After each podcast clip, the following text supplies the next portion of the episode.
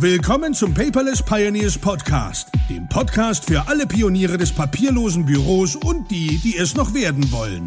Spare dir Zeit und Ärger beim eigenen Experimentieren. Das hat dein Gastgeber André bereits für dich getan.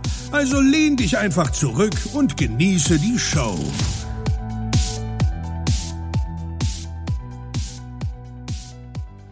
Hallo und herzlich willkommen zur 17. Episode des Paperless Pioneers Podcast. Schön, dass du wieder eingeschaltet hast. Heute möchte ich dir, oder dir, auch gut gesagt, heute möchte ich mit dir über Dateinamen und eine Dateistruktur sprechen. Ja, ähm, das wurde auch vor kurzem wild in der Community diskutiert, denn ähm, es gibt natürlich zum Glück viele verschiedene Ansichten, Geschmäcker und natürlich auch Meinungen. Es gibt sogar auch äh, ein ISO-Format für Datum, äh, wie ich gelernt habe vor kurzem. Aber wir fangen mal von vorne an. Und zwar folgendes. Wenn ich äh, Sachen abspeichere, irgendwelche Dokumente, und die möchte ich in meinem papierlosen Büro hinterlegen. Dann gibt es folgende Möglichkeiten.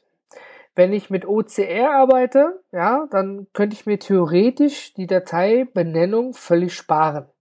Ja, weil dann normalerweise, wenn man etwas einscannt, steht da das Datum, 2016, der 10. und dann der 21. als Beispiel.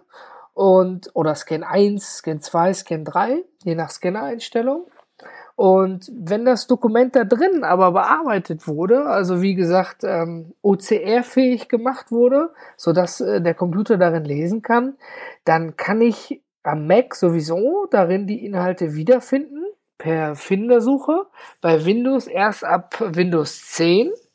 Darunter eben nicht, weil Windows nicht in den Dateinamen sucht, sondern nur nach den Dateinamen selber, die indiziert wurden. Deswegen bin ich ein ganz großer Fan davon, dass man die Datei sozusagen richtig benennt und sie nicht einfach Scan 1, Scan 2, Scan 3 lässt, logischerweise. Und ähm, da gibt es immer ganz viel spannende Diskussion drüber, ob da das Datum hinzugehört oder eben nicht. Und ich finde, natürlich gehört das Datum dazu. Aber ich nehme in dem Dateinamen immer nur das Datum des Scans. Und ganz viele nehmen darin gerne den, äh, das Datum des Dokumentes selber. Wenn ich also am 1. Oktober einen Brief erhalten habe und ich scanne den am 20. Oktober ein, dann ist da trotzdem dann im Dateinamen der 1. Oktober, weil der Brief davon stammt. Aber wenn ich das aus unternehmerischer Sicht äh, betrachte, wie bei einer Rechnung, die Rechnung wurde am 1. Oktober gestellt, aber wurde mir zum Beispiel erst am 10. Oktober sozusagen zur Verfügung gestellt von der Post. Ab dem Zeitpunkt des Posteinganges habe ich dann eben sieben oder 14 Tage Zeit, die Rechnung zu bezahlen. Und das ist eigentlich allgemein üblich im Unternehmertum. Und ähm, na gut, bei der Post ist es natürlich klar, da dauert es manchmal ein bisschen, da kann es auch zu Verzögerungen kommen.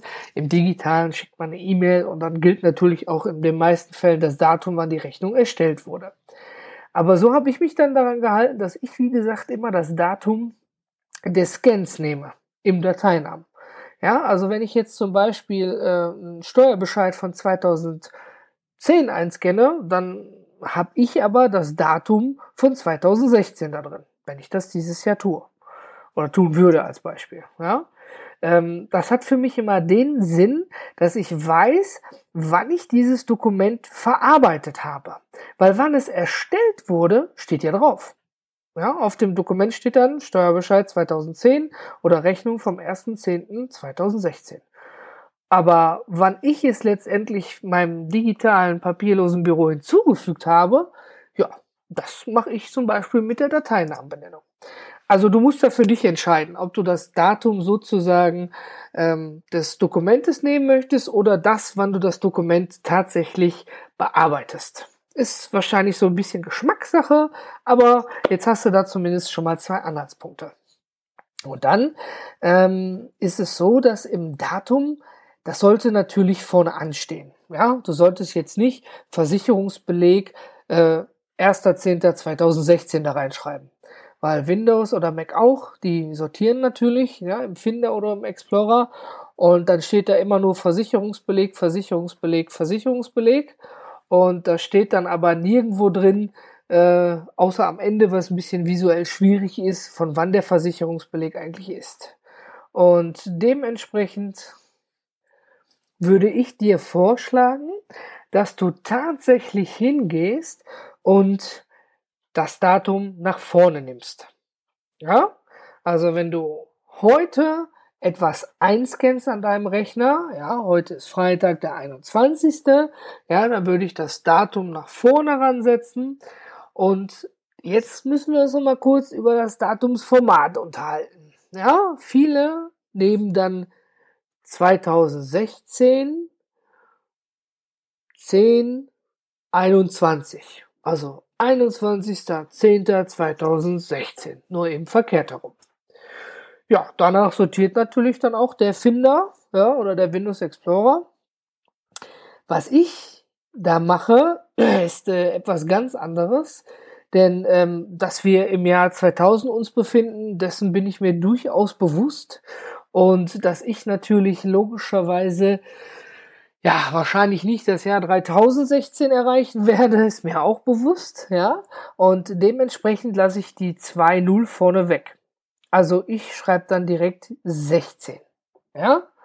Und dann kommt, wie auch in der ISO 8601, die verlinke ich mal. Vielen Dank an JHF2442 aus der Community. Dann kommt danach eben der Monat, in dem Fall Oktober, und danach der Tag. Also nochmal zusammengefasst, würde ich, wenn ich heute etwas einscanne, das Dokument beginnen mit 16 10 21. 21.10.2016. Und dann kommt der eigentliche Name überhaupt des Dokumentes. Aber so haben wir vorne schon mal ein richtiges Datum dran. Ob du die 2.0 nun davor machst, ist eben wie gesagt Geschmackssache.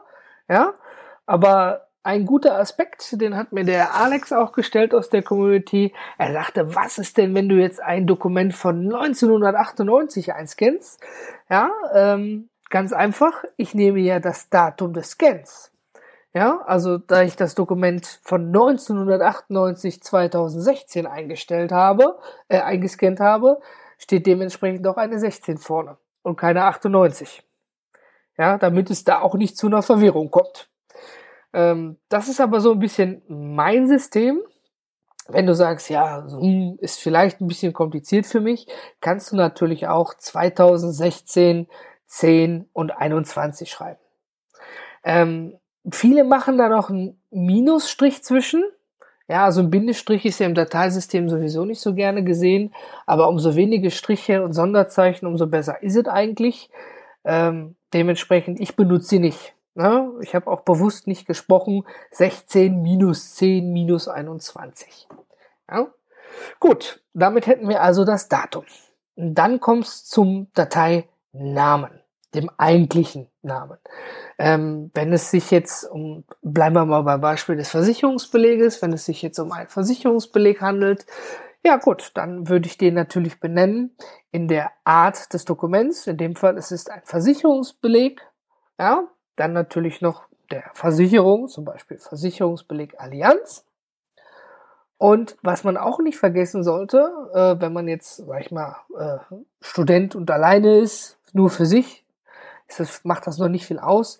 Aber wenn man quasi das papierlose Büro auch für mehrere Familienmitglieder macht oder die Familie wächst, also er ist ja nur die Partnerin, dann kommen Kinder dazu, dann schreibe ich dahinter auch immer gerne den Familiennamen. Also in dem Fall dann Versicherungsbeleg Allianz André. Gut, dann äh, ja, jetzt könnte man natürlich noch schreiben Versicherungsbeleg wofür eigentlich, ja, also für welche Versicherung, ja, das habe ich jetzt noch vergessen. In dem Fall Haftpflichtversicherung, ja. Und ich ist ein bisschen schwierig, so glaube ich, im Podcast das zu erklären. Merke ich gerade selber. Ich würde ich würde das noch mal gerne in den Show Notes so ein bisschen visuell zeigen. Ja, also geh dann einfach auf paperless-podcast.de, da findest du oben die letzte Episode, hier die Nummer 17 in dem Fall. Und äh, da zeige ich dir das nochmal. Das ist vielleicht dann etwas einfacher, wenn du dabei die Folge hörst und es sieht, siehst. Ja? Also vorne musst du dich entscheiden für das Datum, ob mit 20 davor und mit Bindestrichen dazwischen oder gar nicht. Ja, ich mache wie gesagt da nur 16, 10, 21 raus. Ganz Keep it stupid simple, weil ich ja auch nur das Dokument, äh, das Datum verwende, für wann ich das Dokument eingescannt habe und nicht das, was draufsteht.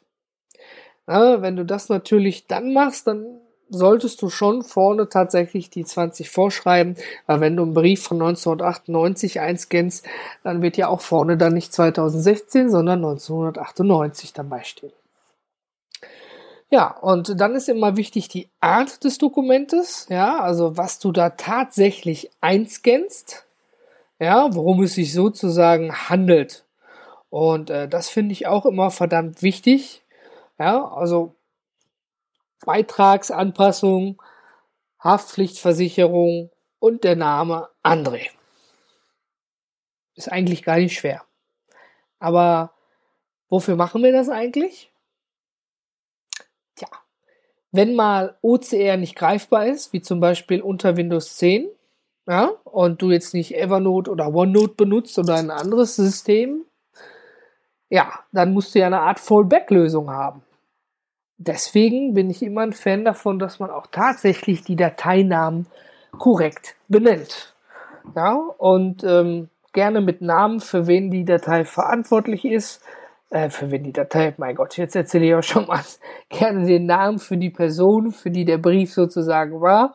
Und ähm, immer das Datum mit dabei packen. Ich habe mit diesen Datumszahlen auch erst später angefangen. Und ähm, vorher, ich habe in meinem papierlosen Büro auch noch einige Dokumente, die haben vorne gar keine Zahl stehen, aber ähm, ich bin natürlich nicht hingegangen und habe alles wieder neu umgeändert, sondern alles, was ich neu hinzufüge, passe ich dann eben entsprechend an. Da sollte man auch mal die Kirche im Dorf lassen, selbstverständlicherweise. Ja, gut. Ähm, wenn ich dir dabei ein bisschen helfen konnte, dann würde ich vorschlagen, setz dich ran, scan ein, pack das Datum davor in der Form, in der du es für dich am besten findest, schreib die Art des Dokuments und noch den Namen, für wen der Brief sozusagen war. Ja, und dann leg los. Ich wünsche dir viel Spaß dabei und ich freue mich auf dich in der nächsten Episode des Paperless Pioneers Podcast. Ich bin raus, dein André.